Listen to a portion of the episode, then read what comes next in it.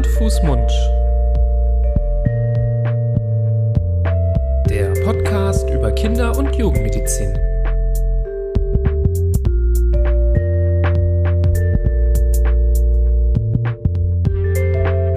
So, ihr Lieben, herzlich willkommen zu einer neuen Folge von Hand, Fuß, Mund, eurem Podcast zur Kinder- und Jugendmedizin. Wir heißen euch herzlich willkommen und ich begrüße an meiner Seite, so wie fast immer, Florian Barbour. Hallo, lieber Florian. Hallo, Nipras. Schön, dass du wieder mit dabei bist, wenn wir hier bei Hand, Fuß, Mund über Themen der Kinder- und Jugendmedizin sprechen. Es gibt wieder eine spannende Folge für euch. Uns gehen die Themen niemals aus. Wer das denkt, der hat, äh, der irrt sich. Hier ist noch so einiges. Zu, zu früh gefreut. Ja, vielleicht gibt's da einige draußen, die einfach nur noch zuhören, so ganz erschöpft und denken so, boah, wann haben wir denn endlich mal alles besprochen?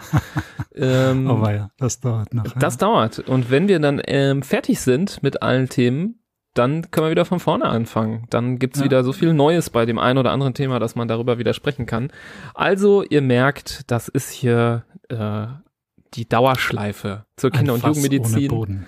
Genau. Aber vielleicht seid ihr heute auch das erste Mal dabei und ähm, fragt euch, wer sind diese Nasen? Wir, Nibras Nami und Florian Barbour, wir sind äh, ja beide Kinderärzte, Fachärzte für Kinder- und Jugendmedizin und ähm, ja, sind schon seit guten zweieinhalb Jahren hier mit diesem Podcast am Start. Ähm, Mhm. Ein kleiner Reminder, wie lange es Hand, Fuß, Mund auch schon mittlerweile gibt. Äh, großer, großer äh, Respekt an alle nach draußen, die schon von Anfang an hier mit an Bord sind. Da gibt's ja auch einige, ähm, die sich auch zu den Hörern und Hörerinnen der ersten Stunde zählen. Aber es werden ja jeden Tag neue Kinder geboren. Das heißt, es kommen auch jeden Tag neue Hörerinnen und Hörer dazu. Und darüber freuen wir uns. Und das Thema, was wir uns heute ausgesucht haben, ist durchaus ein Thema, was vor allem am Anfang des Lebens äh, eine Rolle spielt, aber nicht ausschließlich. Ähm, es kann auch später mal auftreten, es kann einen eigentlich immer mal erwischen. Ähm, und ja, so wollen wir heute mal über den Leistenbruch sprechen. Etwas, was vielleicht auch der ein oder andere, der hier zuhört, und hier meine ich ja auch eher mit der und nicht die, weil es eher etwas ist, was äh, Jungs betrifft als Mädels. Ähm, der eine oder andere, der hier zuhört, vielleicht selber mal hatte als Kind. Ich habe eben gerade hier äh, mit meinem Bruder gesessen und äh, über gute alte Zeiten geredet und dann meinte er so, hatte nicht einer von uns beiden auch einen Leistenbruch? Und dann haben wir so drüber nachgedacht, wer es denn noch mal gewesen ist. Ähm, also äh, sobald ein Und? paar, hm? Ihr wisst es nicht mehr. nee, das behalte ich jetzt für mich, das ist privat. Ähm, oh. oh. Ja, ich ja, rede jetzt, ich ja ich fange jetzt hier nicht an, über meine Leisten zu reden hier im Podcast. Das, deine Leisten. Warum nicht? Nee. Deine Leisten. Nee, aber ich kann mal über meine Leisten sprechen. Also, beziehungsweise nicht über meine Leisten, sondern über meinen Reisepass. Der- Ein Reisepass. Ja, der in den ersten 25 Jahren, äh, die ich den hatte, da gab es ja noch das Feld besondere Merkmale. Und bei mir stand da Leistenbruch, Operationsnarbe. Ah, ja, stimmt. Stimmt. Okay. Das stand da drinnen. Ja, okay, Damit wenn habe es ich mich auch geoutet die- wenn's um die Narbe als geht. ein Leistenbrüchiger. Mhm. Also ich hatte einen als ganz, ich glaube, ich, glaub, ich war irgendwie ein, ein Jahr, ein, zwischen ein und zwei Jahre alt. Bin offensichtlich operiert worden. Ich kann mich nicht mehr erinnern. So gut war die Narkose. Mhm. Aber mh, als Erinnerung kam zumindest das, die Merkmalsbeschreibung in meinen Reisepass. Hat man heute gar nicht mehr. Heutzutage steht da nichts mehr drin, Mhm. oder? Von Merkmal. Nö, ich meine nicht. Ich meine nicht. Und würde bei mir auch keinen Sinn machen, weil man sieht sie nicht mehr. Also in meiner Kindheit, da hat man die schon noch gesehen, kann ich mich Mhm. erinnern, Kindheit, Jugend und so. Aber jetzt natürlich nicht mal mehr annähernd. Ja, dann ist es auch gut, wenn sowas nicht mehr drinsteht. Das kann ja auch dann verwirrend sein, ne? Wenn dann, wenn dann du gesucht wirst irgendwo und dann guckt einer in die Leiste, also, nee, da ist kein Name. Das kann nicht der echte Florian Barbaus sein. Nackt am Flughafen. Ja, Da ist gar keine Narbe. zeigen Sie mir mal Ihre Narbe. Das steht doch in Ihrem Pass. Da war Nee. sie. Da war. Genau. Ja, aber äh, da gibt es dann doch viele, die ähm, so eine Narbe haben. Vielleicht hören auch ein paar zu, bei denen das auch kurzfristig äh, Thema gewesen ist ähm, oder noch sein wird. Ähm, geben. Also sprich, vielleicht gibt es einen Leistenbruch, der noch nicht äh, versorgt wurde, wo noch was ansteht. Ähm, genau, das ist ja auch manchmal unter anderen Begriffen bekannt, deswegen das vielleicht vorab klären. Also manchmal spricht man nicht von einem Bruch, sondern von einer Hernie. Ne? Das ist so ein bisschen der medizinischere Begriff, Leistenhernie. Oder um es richtig medizinisch zu machen, Hernia inguinalis, nennt man ja auch den Inguinalbereich, die, die, die Leiste. Nicht wie hier meine Autokorrektur an meinem Computer hat Hering inguinalis daraus gemacht, das ist damit nicht gemeint. Leistenhering. Äh, Leistenhering, genau. ähm, ich muss sehen, das lese das gerade hier und finde das sehr, sehr witzig, dass die Autokorrektur da Hering draus gemacht hat. Mhm. Ähm, genau. Und Hernie, der Begriff, der ist jetzt auch nicht gepachtet für die Leiste. Also solche Hernien, die können auch an anderen Stellen auftreten, kommen wir vielleicht auch dazu. Ähm, ganz äh, großer Klassiker bei Kindern ist vor allem da ähm, die Nabelhernie, der Nabelbruch. Da verlieren wir vielleicht gleich auch nochmal ein Wörtchen drüber. Ähm, und man kann vielleicht sagen, Hernien sind ja erstmal so von außen sichtbare Beulen, die irgendwo entstehen, wo irgendwas durchflutscht, was da eigentlich nicht hingehört. So kann man das vielleicht mal so kurz äh, zusammenfassen. Also irgendwo gibt's eine Schwachstelle irgendwo, kann man sich vorstellen, wie so eine, wie so eine Wand, wo ein Loch drin ist, wo dann was durchkommt. Und das gibt es eben halt auch äh, ganz besonders an ähm, der Leiste. Ähm, das ist auch der häufigste Bereich, der bei Kindern dann, wenn es jetzt nicht mehr um den Nabel an den, in den ersten Lebensmonaten geht, ähm, betroffen ist. Und eben vor allem sind Jungs betroffen. Ähm, versuchen wir gleich auch nochmal ähm, genauer zu Jetzt erklären. doch nicht schon alles vorweg hier. Ja, Du sorry. bist ja wieder unterwegs wie die in der Formel 1 Ich habe hier. ich hab ja hier immer gesagt, da kommen wir gleich noch zu. Ich habe nicht ja. alles gespoilert. Ja. Aber de, dieser Vergleich, den du sagst mit der Lücke in der Wand, der ist eigentlich ganz gut, weil man muss ja, man muss sich ja unter so einem, also bei einem Bruch bricht in dem Sinn nichts. Das hat ja nichts mit einem Knochenbruch zu tun oder, oder sonst irgendwie, sondern es ist eine Schwachstelle im Gewebe, meistens in der Bauchdecke oder kann auch in, in der Muskulatur oder zwischen der Muskulatur sein. Und das ist dann die sogenannte Bruchpforte. Also da zwängt sich die, der Bruchinhalt, der Bruchsack zwängt sich durch die Pforte durch. Das ist wie, als würde ich durch ein Loch in einem Holzbrett einen Luftballon aufpusten. Also das Mhm. Loch im Holzbrett ist die Bruchpforte, der Luftballon ist der Bruchsack, also das, wo äh, der Bruchinhalt dann drinnen ist. Und in den allermeisten Fällen ist der Bruchinhalt eben ja schon auch Darmgewebe, Darm, äh, da, eine Darmschlinge, die sich da, diese eigentlich abgedeckt und, und abgeschirmt durch die Bauchdecke. Und im Falle eines Bruchs kommt es eben zu einer Lücke, wo das dann durchtritt. Mhm. Ich finde den Vergleich mit dem Ballon sehr gut. Ähm, vielleicht kann man es auch noch mal äh, noch einfacher sehen, wenn man jetzt mal so einen schlaffen Ballon in der Hand hält und den mal so drückt, dann flutscht zum Beispiel mal was zwischen zwei Fingern durch, ne? So so ein Bläschen.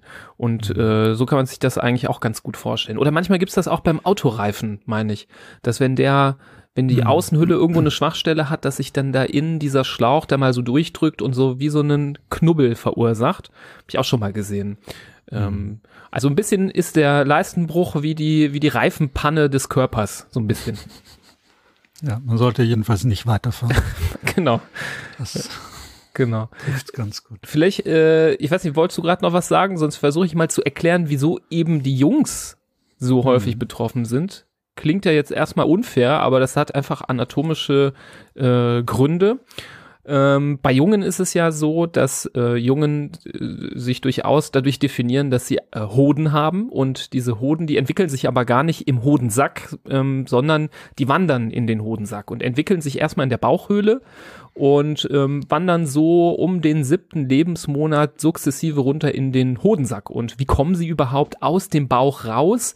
Dafür brauchen sie einen ja, natürlichen Durchgang, durch den sie hindurchtreten können. Und eben dieser Durchgang, das sind die, ähm, das sind die Leistenkanäle. Das sind so anatomische Konstrukte, wo auf der Innenseite am Bauch, ähm, so von am Bauchfell von innen so eine Öffnung besteht, die dann eher von außen schräg runter nach unten führt eben zum Hodensack, wodurch dann die Hoden herabsinken können. Und wenn man so will, kann man sagen, dass eigentlich der Hoden, der sich da so durchdrückt durch den Leistenkanal runter in den Hodensack, eigentlich auch wie ein natürlicher Leistenbruch ist. Also da stülpt sich auch was raus, aber das soll so sein, das soll ja dahin gehen. Und ja, dieser Kanal, da kann man sich schon vorstellen, da sind schon so Schwachstellen, wo ja auch dann was durch soll. Und da kann das mal sein, gerade eben auch bei Frühgeborenen, die haben nämlich auch ein erhöhtes Risiko für einen Leistenbruch, dass wenn das nicht richtig zu Ende reift, wenn das nicht richtig äh, zugeht an manchen Stellen, dass da eine Schwachstelle entsteht. Und da kann irgendwann im Leben eher so am Anfang, aber theoretisch auch als älteres Kind oder sogar als Erwachsener, ähm, ja, dann durch diese Schwachstelle eben dann dieser Bruchsack, den du eben so schön beschrieben hast, ähm, hindurchrutschen. Es ist auch bei Mädchen möglich, ähm, dann ist häufig dieser Bruchsack eben auch ähm, dann eben nicht im Hodensack zu finden, sondern kann auch ähm, sich äh, vorfinden im Bereich der großen Schamlippen. Also da kann auch mal so eine Schwellung ähm, zu sehen sein. Oder halt, wenn es eben nicht im Hodensack oder im Bereich der Schamlippen ist, dann ist es eher so im Bereich der Leiste eine Schwellung. Das kann also sein, dass es eher an der Stelle auch bleibt, ähm, diese, dieser Knubbel, den man sieht. Hm. Ja, der Leistenbruch kann ja sogar, du hast es schon gesagt, der Hoden ist eigentlich so ein natürlicher Leistenbruch, aber ein richtiger Leistenbruch kann auch bis in den Hoden gehen. Also das nochmal weiter, was durch diesen Kanal durchgeht und sich bis in den, ähm, bis in das Skrotum, also bis in den äh, Hodensack sich vorstülpt. Das wichtig, wir haben es ja schon gesagt, nicht mehr weiterfahren mit dem Auto, wenn der Reifen kaputt ist und auch nicht mehr jetzt das auf die lange Bank schieben, wenn man merkt, es gibt einen Leistenbruch, wenn man das tastet beispielsweise, das ist ja, oder die, die Jungs kommen ja dann zu den Eltern und sagen, Mama, Papa, ich habe da irgendwas komisches, was ich vorher nicht hatte. Ähm, wichtig ist dann herauszufinden, was mit diesem Leistenbruch passiert oder was mit dem gemacht werden kann. Ob der, nämlich, ob der Inhalt wieder zurückgeschoben werden kann in das Bauchinnere, also diese Darmschlinge beispielsweise, die jetzt diesen Knubbel gemacht hat, den du beschrieben hast, wenn ich da ganz sanft und ganz vorsichtig und wenn der Patient oder der Kind, das Kind das toleriert, wenn ich das vorsichtig wieder zurück massiere oder drücke, ob das dann wieder verschwindet oder ob sich da gar nichts machen lässt und das eigentlich in der Form verbleibt. Also ist es eine Hernie, die reponierbar ist, wo ich das zurückschieben kann, oder ist es nicht reponierbar, wo ich es nicht zurückschieben kann, oder, und das ist eigentlich die größte Komplikation bei dem ganzen Krankheitsbild, ist das Ganze schon so empfindlich und geschwollen und schmerzhaft, dass nämlich ein Anzeichen dafür ist, dass bereits die Blutversorgung abgeschnürt worden ist in dem, von dem Bereich, der durch den, durch die Bruchpforte durchgetreten ist. Das ist ja so eng, äh, möglicherweise, dass die Blutgefäße abgeschnürt werden und dann kommt es zu einer mangelnden Versorgung von Blut. Und wenn zu wenig Blut ist, habe ich zu wenig Sauerstoff. Und wenn ich zu wenig Sauerstoff habe, geht Gewebe kaputt. Das ist im ganzen Körper so, egal ob es jetzt ein Hirninfarkt ist oder ein C, den ich mir mit einem mit einer Schnur abschnüre, egal das dahinter geschaltete Gewebe, wenn da nicht genug Blut und Sauerstoff hinkommt, geht es kaputt. Und so ist es natürlich auch beim, beim Darm, äh, bei den Darmschlingen. Und deshalb ist so eine inkarzerierte Hernie, wo die Blutversorgung gekappt worden ist oder abgedrückt worden ist, eine absolute Notfallsituation, die schnellstmöglich operiert werden muss, weil je länger ich warte, desto mehr Darm geht kaputt und geht zugrunde durch den Mangel. Und desto ausgedehnter muss dann die Operation werden. Und es kann sein, dass ich da eine richtig große, einen richtig großen Teil meines Darms rausoperieren lassen muss, wenn dementsprechend dieses Gebiet äh, unterversorgt worden ist und nicht mehr zu retten ist. Mhm. Ja, das äh, hast du jetzt sehr eindrücklich beschrieben und das ist tatsächlich ja eben ähm, das, woran man festmacht, wie notfällig das Ganze ist, eben ähm, wie hoch die Gefahr dieser Einklemmung ist. Das spiegelt sich manchmal auch in den Symptomen wieder. Also du hast das eben beschrieben, es kann sein, dass das Kind kommt und sagt, äh, hier, Mama, Papa, ich habe hier so einen Knubbel, keine Ahnung, hatte ich gestern noch nicht, ähm, aber sonst geht's dem Kind gut. Dann scheint es keine Schmerzen zu bereiten und grundsätzlich kann man immer etwas entspannter sein, wenn es keine Schmerzen macht und das Kind unbeeinträchtigt ist, weil ähm, die Wahrscheinlichkeit, dass da was so richtig abgeklemmt ist, dass die Durchblutung schwer gestört ist, ähm, die ist relativ gering, wenn man keine Beschwerden hat. Also man kann das nicht immer kategorisch ausschließen, muss immer gut untersucht werden. Also es sollte niemals ein so äh, gedeutet werden, ach ja, tut ja nicht weh, dann gehen wir mal in drei, vier Tagen zum Arzt. Das sollte man schon immer mal äh, gründlich zeitnah untersuchen lassen. Aber man hat so einen ersten Eindruck. Umgekehrt, wenn das Kind kommt oder wenn es ähm, ganz, ganz wild schreit, gerade wenn es ein Säugling ist, kann das ja auch mal nur das einzige Zeichen sein, dass es eben ähm, schrill schreit und brüllt und man das Gefühl hat, man kann es nicht beruhigen und es hat starke Schmerzen. Ja, dann kann eben dieser Leistenbruch dann ähm, ja dann dahinter stecken und es kann das Zeichen sein, dass es eben ein ganz besonderer Notfall ist. Vorsichtig muss man immer sein mit diesem Reponieren, was du gesagt hast, das Zurückschieben. Ähm, das macht man am besten das erste Mal zusammen mit dem Kinderarzt und schaut sich das gemeinsam an. Was ganz, ganz wichtig ist, ist, dass man auf jeden Fall niemals mit Gewalt oder mit viel Kraft versuchen sollte, das zurückzuschieben. Du hast eben gesagt, wenn das auf so ganz sanftes Massieren nicht zurückgeht, dann ähm, scheint eine ordentliche Einklemmung zu sein und dann kann man durch äh, festes Drücken oder Gewalt da noch mehr eigenhändig kaputt machen. Deswegen in, im besten Fall, gerade wenn es jetzt irgendwie äh, ähm, schnell möglich ist, zum Kinderarzt gehen, zur Kinderärztin, sich das dann auch mal zeigen lassen, wie man das zurückdrücken kann. Das ähm, habe ich vielen Eltern auch in äh, diversen Diensten tags und nachts auch mal dann äh, demonstriert weil, wie gesagt, dann davon abhängt, ja, wie schnell man da jetzt auch ran muss an diese Sache. Du hast gesagt, wenn es eingeklemmt ist, wenn da ähm, was inkarzeriert ist, wie man da so medizinisch sagt, und droht abzusterben, dann ist das ein absoluter Notfall. Und äh, da gibt's diverseste Sprichwörter, glaube ich, bei den Kinderchirurgen, ähm, dass man darüber keine besonderen Zeiten vergehen lassen sollte.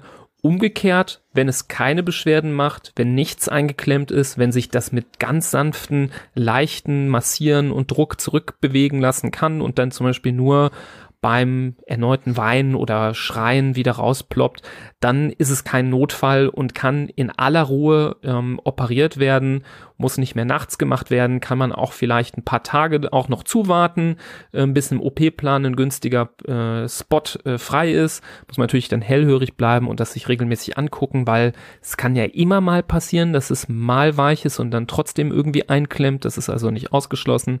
Aber es gibt, wie gesagt, das ist auch wichtig, das hier zu betonen, Situationen, wo so ein Leistenbruch, so eine Leistenhernie nicht sofort unter das Messer muss, sondern ähm, auch erstmal zugewartet werden kann.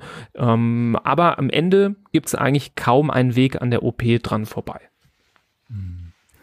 Ja, und es ist auch so ein bisschen altersspezifisch oder altersabhängig und geschlechtsabhängig, wie schnell man operieren muss. Ähm, bei Frauen muss man ein bisschen schneller äh, die OP planen, weil einfach die Gefahr, dass auch ähm, ja etwas von den Geschlechtsorganen da schon durchtritt oder dass es nicht Darm ist, sondern vielleicht sogar ähm, wie gesagt, ein Teil von der Geschlechtsorgane, die dann noch eher und noch dramatischer ähm, anzusehen sind, wenn die Blutversorgung abgeschnürt ist.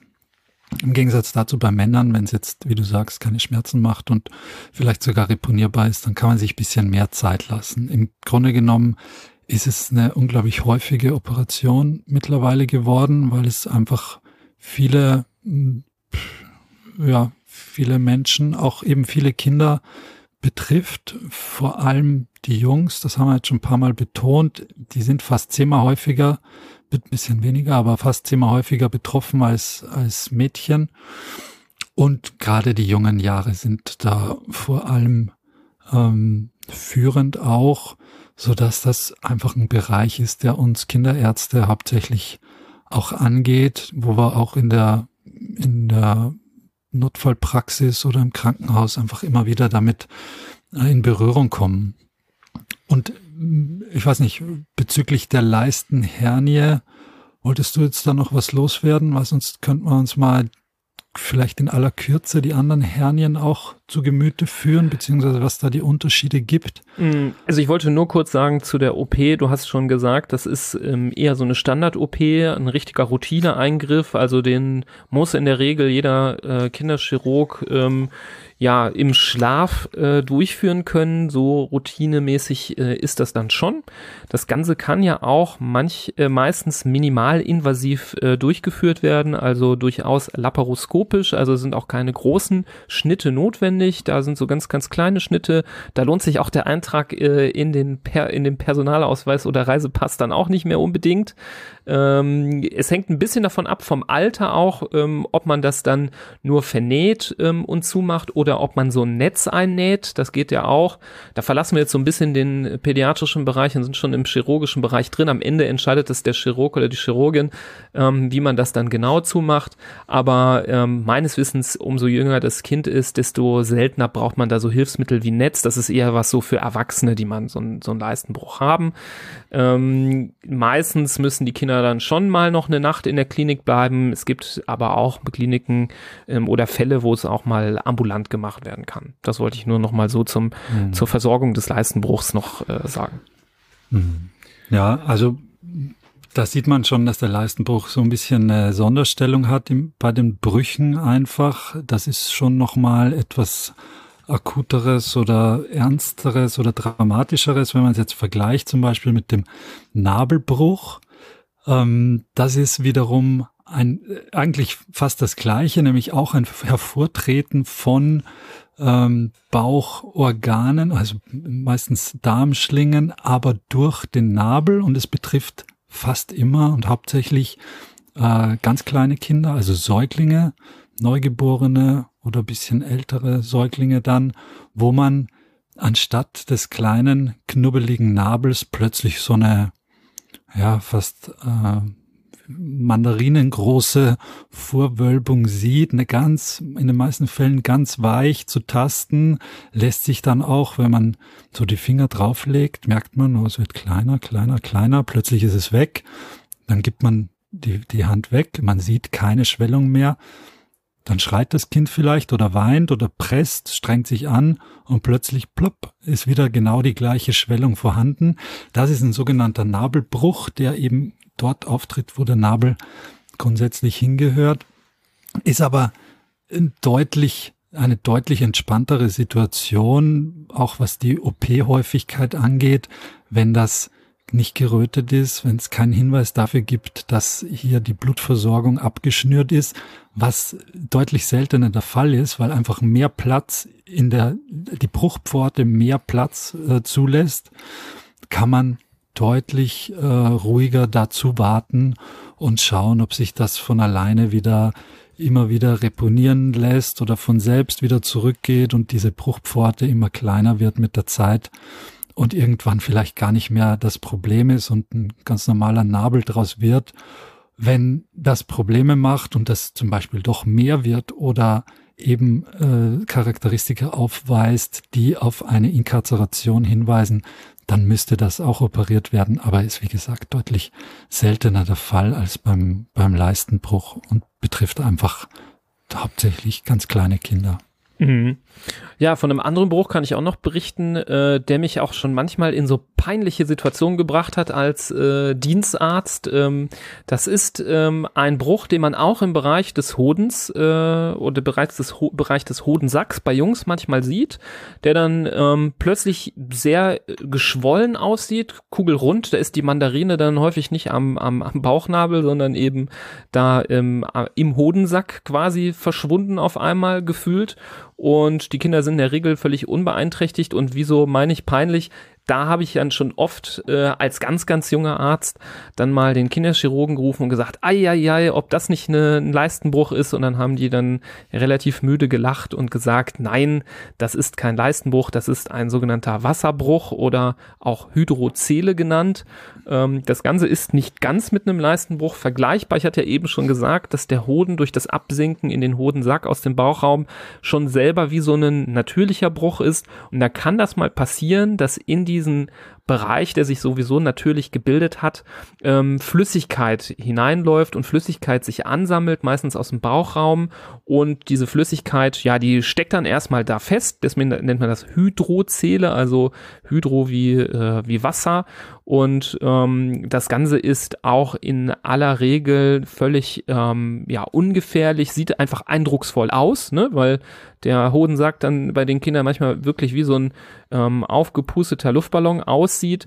Und dann fragt mich auch häufig die Chirurgen suffisant, haben Sie denn schon eine Diaphanoskopie durchgeführt? Und ich dachte dann auch immer, äh, hä? Was?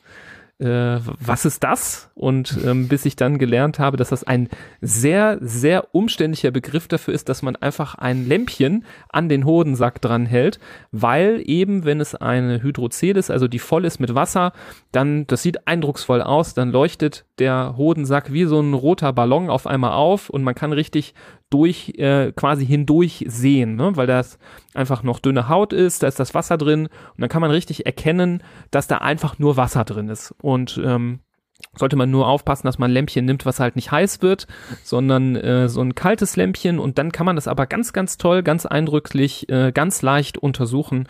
Und ja, dank einiger Hinweise der lieben Kollegen der Kinderchirurgie habe ich danach dann natürlich das immer äh, gut erkannt und die Diaphanoskopie nicht mehr vergessen. ja, sehr schön. Ähm, noch zwei Brucharten würde ich kurz nennen. Das eine ist ein, nicht ein Nabelbruch, sondern ein Narbenbruch. Das heißt, wenn ich zum Beispiel schon mal eine Bauch-OP hatte, entweder mit einer großen Narbe oder auch laparoskopisch, also nur diese drei kleinen Löcher, durch die die äh, Instrumente und die Kamera durchgeschoben wurden, auch da kann sich, wenn die Narbe nicht gut verheilt, wenn das Gewebe mm, nicht stark genug ist, sich ein Bruch bilden und wiederum äh, entweder das äh, Bauchfell oder auch Darm, Darmschlingen durchtreten. Das müsste man dann auch eher wahrscheinlich wieder operativ angehen, weil so eine Narbe, ja, die zieht sich dann zwar im Laufe der Zeit zusammen, aber könnte, könnte schwierig werden.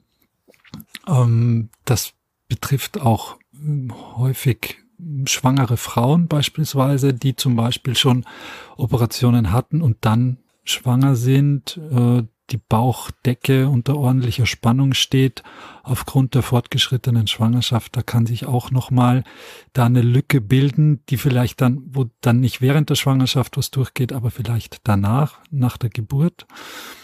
Und das zweite ist die sogenannte Rektusdiastase, die auch wiederum in der Schwangerschaft oder nach der Schwangerschaft ein Problem sein könnte. Darunter versteht man einen sogenannten Mittellinienbruch.